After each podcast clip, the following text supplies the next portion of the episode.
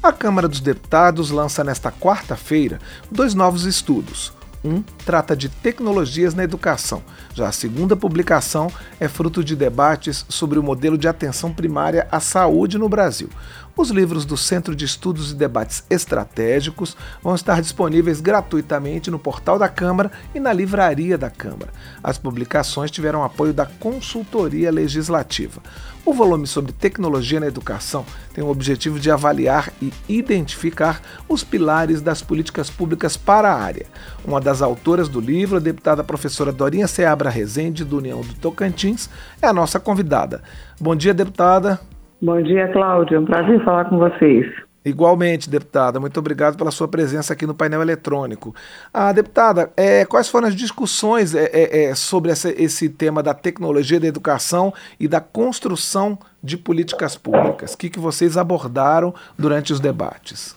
Olha, a, a discussão sobre a tecnologia, as tecnologias digitais na educação ela aconteceu num momento importante em que também é, é, se discutia o 5G, o alcance na educação, e ao mesmo tempo as audiências públicas, os convidados, o nosso foco do debate era saber qual é a situação hoje do Brasil, da educação, a formação de professores, qual caminho a percorrer para garantir a formação dos professores para lidar com as tecnologias educacionais, né, as digitais para trazer à disposição da, da educação, de igual forma, quais as políticas já instaladas ou a, ausência de políticas em, é, públicas mais consolidadas, financiamento.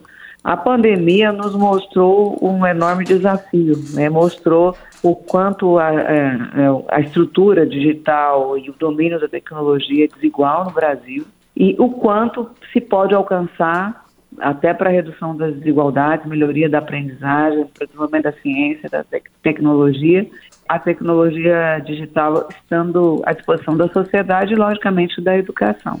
Deputada, a senhora falou da pandemia, exatamente. A gente teve que se adaptar rapidamente, uma questão emergencial, né? Passar muita coisa do presencial para o online e a gente viu realmente, como a senhora falou, um desafio na área educacional, né? É, é, é desigualdade no acesso à internet, no acesso aos dispositivos, né? aos aparelhos para entrar na internet, ah, é, é, é, desigualdades em termos de cidade, campo, em termos das várias regiões do país. Como é que, que vocês abordaram em termos de tentar superar ou pelo menos minimizar essas desigualdades para que todos os estudantes do país tenham a é, condição de, de aproveitar essa tecnologia? Eu acho que a, os desafios eles são de diferentes naturezas. Eles vão desde a, a fragilidade dos ambientes educacionais, em que ah, são escolas antigas, sem estrutura tecnológica para receber uma internet de qualidade. A própria internet no Brasil ainda muito ruim.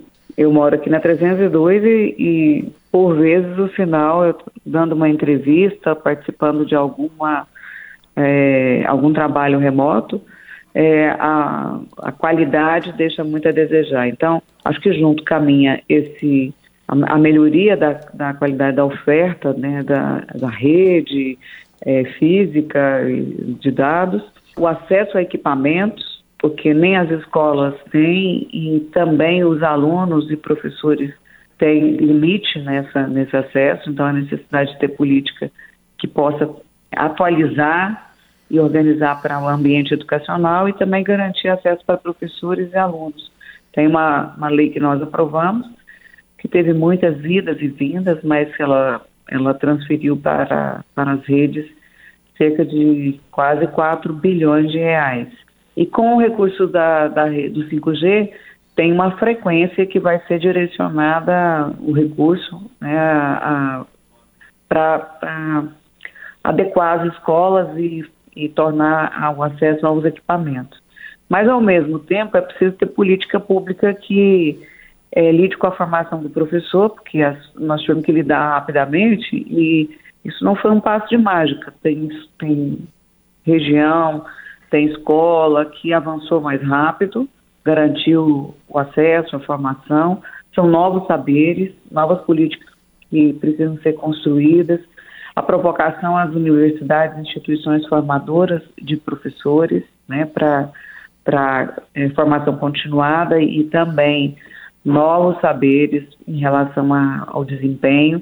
Eu sou relatora é, de um projeto da deputada Luísa Canziani, que trata do ensino híbrido, né? então esse tema ele passa a, a hoje ser uma realidade que precisa ser discutida, como trazer, como lidar com as tecnologias é, digitais para esse, esse trabalho na, na tarefa da educação, não só de recuperação de aprendizagem, mas também, inclusive, estimulação da superdotação, do aprimoramento em termos de, de aprendizagem.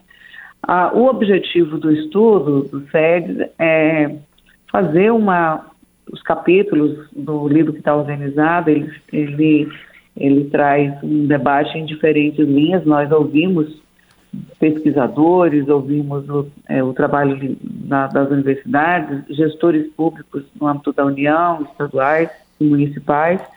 E a, a maior provocação é, é, de construção de uma política pública é, que seja gradativa, que seja definitiva, porque recurso, a nossa expectativa é que, como está reservado também essa parte das, da, do 5G, é, tem um grupo de trabalho, né, um grupo institucionalizado que vai definir como esse dinheiro vai chegar. Então, nossa, o nosso maior, no, nosso maior sonho é, além de trazer o debate, é construir políticas públicas que possam enfrentar é, esse tema.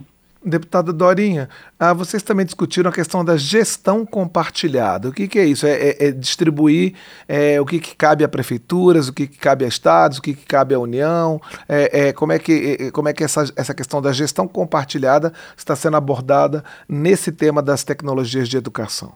Olha, na verdade, ele, essa ideia da gestão compartilhada, ela, ela, ela é muito presente num tema que nós estamos discutindo na, na Câmara, na área da educação, a ideia do Sistema Nacional de Educação, nós temos SUS, nós temos SUAS, não temos na educação. E o princípio dessa gestão compartilhada, ele permite a, a formação de maneira integrada, de modo que as redes mais frágeis possam receber a, apoio, que a gente possa estruturar programas é, de formação que atendam escolas com diferentes perfis, é, rede estadual, rede municipal e a rede federal se apoiando, organizando estruturas, atualizando, a própria, a pró o próprio estabelecimento né, de, de ações de preparação de, de professores, de ações integradas entre as diferentes redes, superando a limitação física de, de, cada, de cada sistema e, logicamente, também a construção de planos integrados. Acho que esse, esses desafios são importantes e eu vejo como uma alternativa não só para tecnologias né, digitais da informação, no âmbito da educação, mas na, na gestão como um conjunto. Deputada Dorinha, a gente já tem é, boas práticas, como se fala hoje em dia, né, boas experiências nessa área de tecnologia de educação em alguns estados específicos, alguns municípios, que, a, essas, que elas possam ser replicadas para o resto do país? Olha, nós temos no mundo inteiro tem bons exemplos, no Brasil também tem estados que investiram muito e conseguiram construir redes, assim, avançaram, deram é, Paraná é um dos exemplos, né, mas não só Paraná, Espírito Santo, São Paulo avançou. É, muitos estados avançaram na, tanto na adequação estrutural quanto na informação e principalmente provocados pela, pela pandemia também avançaram no acesso, né, criando alternativas para que professores e alunos pudessem ter acesso. Nós estamos falando de uma maneira mais é, genérica. Agora, com esse recurso também dos 4 bilhões, eles foram disponibilizados para estados a partir de plano de, plano de trabalho que procurou fortalecer ações já existentes, mas também criar novos caminhos. Nós conseguimos ampliar o prazo, o prazo finalizava a uso desse recurso esse ano, colocou até 2023. Acho que tem uma grande expectativa e é preciso monitorar uso do recurso da, da compensação né, do, do, do 5G para aprimorar e nessa, inclusive nessa gestão compartilhada, também permitir a que estados e municípios cuja estrutura já avançou possam compartilhar e ajudar outros, outros sistemas que estão ainda é, a, se organizando em termos da aprendizagem. Porque tudo é muito novo. Só que a própria pandemia, ela obrigou né, estados a criarem novas tecnologias, utilizando rádio, utilizando TV, aprimorando a, toda a rede tecnológica. Então, a, a nossa, a, o Brasil tem experiências e também um dos objetivos da própria provocação do livro é dar, iluminar essas experiências que, que já estão lá acontecendo no nosso país. Deputada, a senhora falou em, em, financiamento, em recursos. Né? A gente fez uma primeira é, entrevista aqui hoje no painel sobre fontes de financiamento para o piso da enfermagem. Como é que a gente pode resolver nessa questão da educação? Fontes de financiamento permanentes para que esse investimento em tecnologia ele seja contínuo. Olha, nós vivemos na, no âmbito do, do, orçamento do Ministério da Educação, e não é só do Ministério da Educação, dos outros ministérios também, a, na minha opinião, um engessamento é, inadequado do teto de gastos. Eu defendo a organização fiscal, mas eu acho que a gente precisa é, atualizar esse modelo. Então, a gente tem um problema, sim, de estrangulamento, no caso da educação, Fundeb é fora do estrangulamento, então o financiamento da rede de educação básica ele cresce, e vai crescer até 2026, é mais do que dobrar o recurso da própria União. É, na definição dos novos fatores de ponderação, essa questão da tecnologia pode ser colocado como uma pontuação. Eu fui gestora no Tocantins e nós tínhamos um programa de centralização de recursos. E nós colocamos uma pontuação, um valor é, para as escolas que tivessem já estrutura ou que quisessem, dentro do seu plano de trabalho, investir na área de tecnologia. Então, elas tinham um plus no financiamento. Acho que esse é um lado do financiamento. E o outro, eu volto a repetir, o ministro Raimundo Carreiro foi um parceiro da educação, fez a recomendação e entrou no edital do, da implantação do 5G, a frequência, os recursos da 26 eh, GHz, que esse recurso fosse direcionado para a educação. É um recurso significativo. A Anatel criou uma estrutura que está prevista já no próprio edital.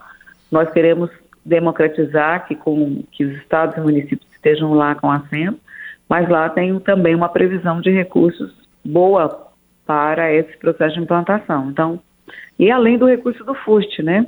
O FUST era um, o, o, Fundo né, de Universalização dos Sistemas de Comunicação, que desde 2001 era recolhido e ficava sempre bilhões e bilhões para só para é, superávit primário.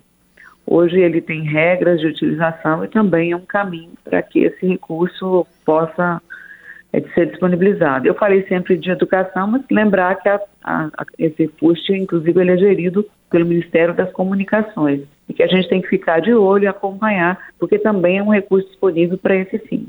Ok, nós conversamos com a deputada professora Dorinha Sebra Rezende, do União do Tocantins, sobre o lançamento de dois novos estudos da Câmara dos Deputados. Ela falou especificamente da publicação que trata de tecnologias na educação, fruto de debates que aconteceram aqui na Câmara e que aborda as diversas faces desse, de, de, de como a gente pode dotar nosso sistema de ensino de mais tecnologia.